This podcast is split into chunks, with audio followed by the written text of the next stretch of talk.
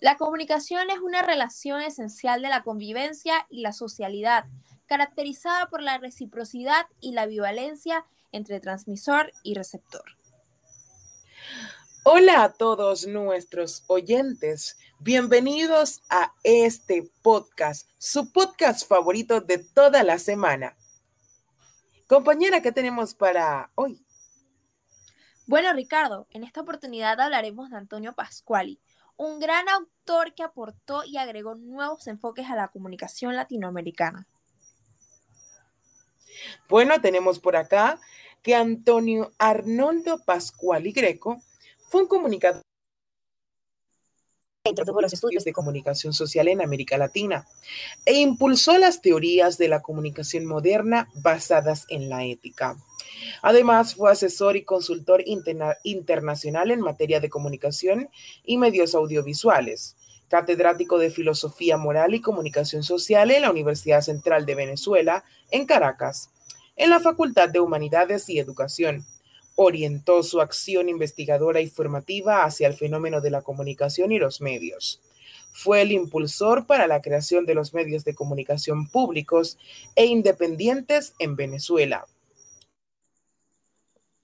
escritor prolífico, su obra Comunicación y Cultura de Masas de 1963 ha sido referencia para varias generaciones de comunicaciones sociales en América Latina. Dentro del contexto de emergencia de la nueva corriente cuestionadora de la comunicación, cobra una relevancia especial de la figura de Antonio Pascuali. En Venezuela, pues fue una de las voces más relevantes de la investigación crítica de la comunicación en América Latina, cuyos aportes contribuyeron al desarrollo científico de esta disciplina y a impulsar un nuevo orden de la comunicación internacional que propiciará y en dichas coordenadas la existencia de canales de servicios públicos de la alta factura, eficientes y ciudadanizados. Entre sus obras más relevantes figuran, entre otras, Comunicación y Cultura de Masas, Sociología y Comunicación, El Aparato Singular, en Caracas. Proyecto RATELB. Diseño para una nueva política de radiodifusión del Estado venezolano. Comprender la comunicación, de la marginalidad al rescate, los servicios públicos de radiodifusión en la América Latina, la comunicación cercenada, el caso Venezuela, el orden reina, escritos sobre comunicación, las telecomunicaciones, memorias de un país en subasta, Bienvenido Global Village. Del futuro. Hechos, reflexiones, estrategias. 10 y 8 ensayos sobre comunicaciones. La comunicación mundo. Releer un mundo transfigurado. El abanico de tópicos que abordó Pascuali a través de sus diversos textos, retomando y adaptando el espíritu de la escuela de Frankfurt a Latinoamérica, figuran, entre otros, las características del modelo dominante de la televisión, los condicionamientos estructurales de los flujos de información, las características de la cultura de masas, el rol de los poderes fácticos mediáticos, el desmantelamiento de las telecomunicaciones en América Latina, la globalización cultural, el impulso al nuevo orden informativo mundial, la función de los medios de servicio público, la formación de políticas nacionales de comunicación y la creación de modelos alternativos de comunicación para las sociedades periféricas. Entre las principales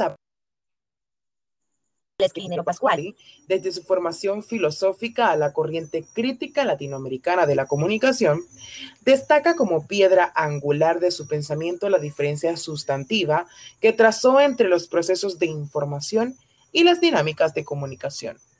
Asimismo, señaló que el ser humano es la única especie que desarrolla al máximo grado la capacidad de comunicar al utilizar como instrumento de interacción, de descubrimiento de la presencia de otro, de consaber, de saber con alguien, tratando de acondicionar la voluntad de entretenimiento mutuo que se denomina diálogo. Asimilada en esta forma la comunicación, dicha dinámica se convierte en una acción valente, de modo que quien transmite puede recibir y quien recibe debe poder transmitir. Existe en ello un carácter dialógico que se da entre individuos con autonomía ética. Por consiguiente, la comunicación supone necesariamente un intercambio dialéctico de mensajes, en la que los polos dialogantes pueden hacer reversible la dirección de flujo y poseen una simetría basada en la posición de máximo coeficiente de comunicabilidad, que es el que distingue la comunicación humana de otras formas de vida con bajos coeficientes de comunicación. Definitivamente que Pascuali fue un ícono para toda Venezuela y Latinoamérica. Con sus aportes a la comunicación, nos engrandece día con día. Totalmente cierto, Ricardo. Esto ha sido una entrega por su servidor Ricardo Agrasal y mi compañera Kimberly Riola. Nos vemos en la próxima. Definitivamente que Pascuali fue un ícono para toda Venezuela y Latinoamérica. Con sus aportes a la comunicación, nos engrandece día con día. Totalmente cierto, Ricardo. Esto ha sido una entrega por su servidor Ricardo Agrasal y mi compañera Kimberly Riola. Nos vemos en la próxima.